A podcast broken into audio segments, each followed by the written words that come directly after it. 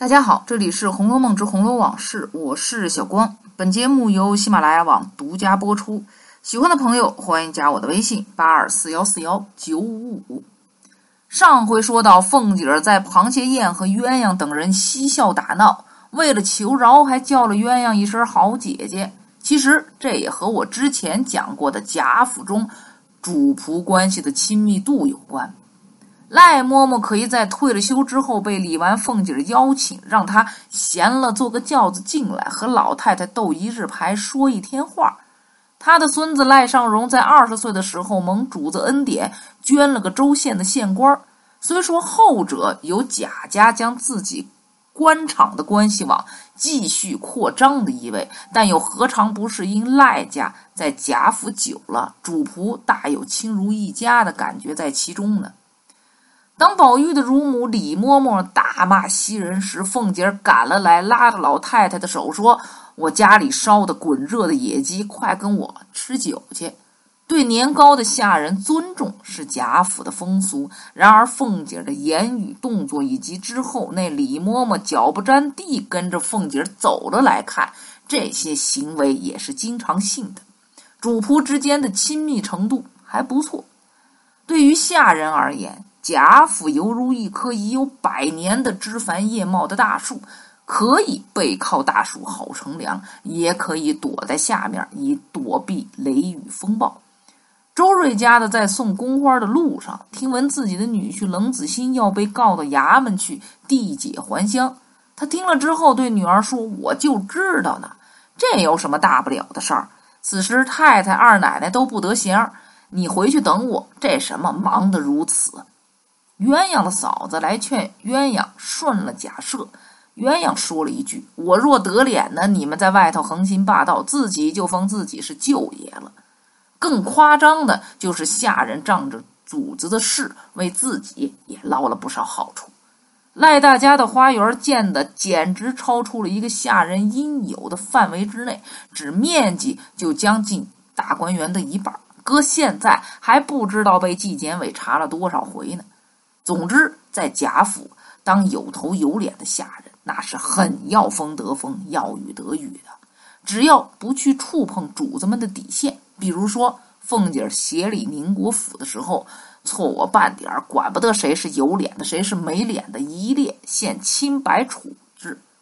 面子是大家互相给的，下人一旦不给主子面子，后果自然很严重。比如说那个撞在枪口上的。迟到的女人，但是在贾府中仍有一部分下人会得到主子的尊重，比如之前鸳鸯被凤姐叫姐姐，其实周瑞家的也被宝钗称为周姐姐，探春也曾经称吴心登家的为吴姐姐。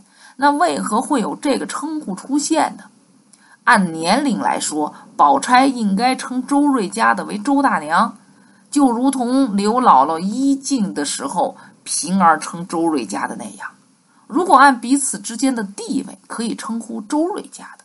但因为周瑞家的是王夫人的陪房，服侍长辈的，应该得到作为晚辈的宝钗的尊重。可同时，周瑞家的又是下人的身份地位，于是“姐姐”这个词儿就出现了。而且成为一种常见的称呼，我想这既体现了贾府对下人的亲和，又兼有等级尊卑的表现吧。贾府制度虽有严厉的存在，但总的来说还不错，这就使得府中下人们之间出现了纷繁复杂的亲戚关系大网。举几个例子：贾母生日的时候得罪了尤氏，被林之孝家的关入马棚的两个婆子中的一个。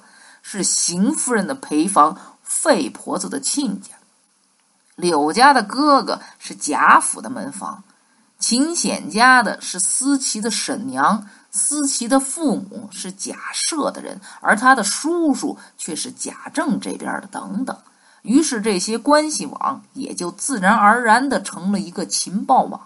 府中但凡有个风吹草动，就可以搞得众人皆知。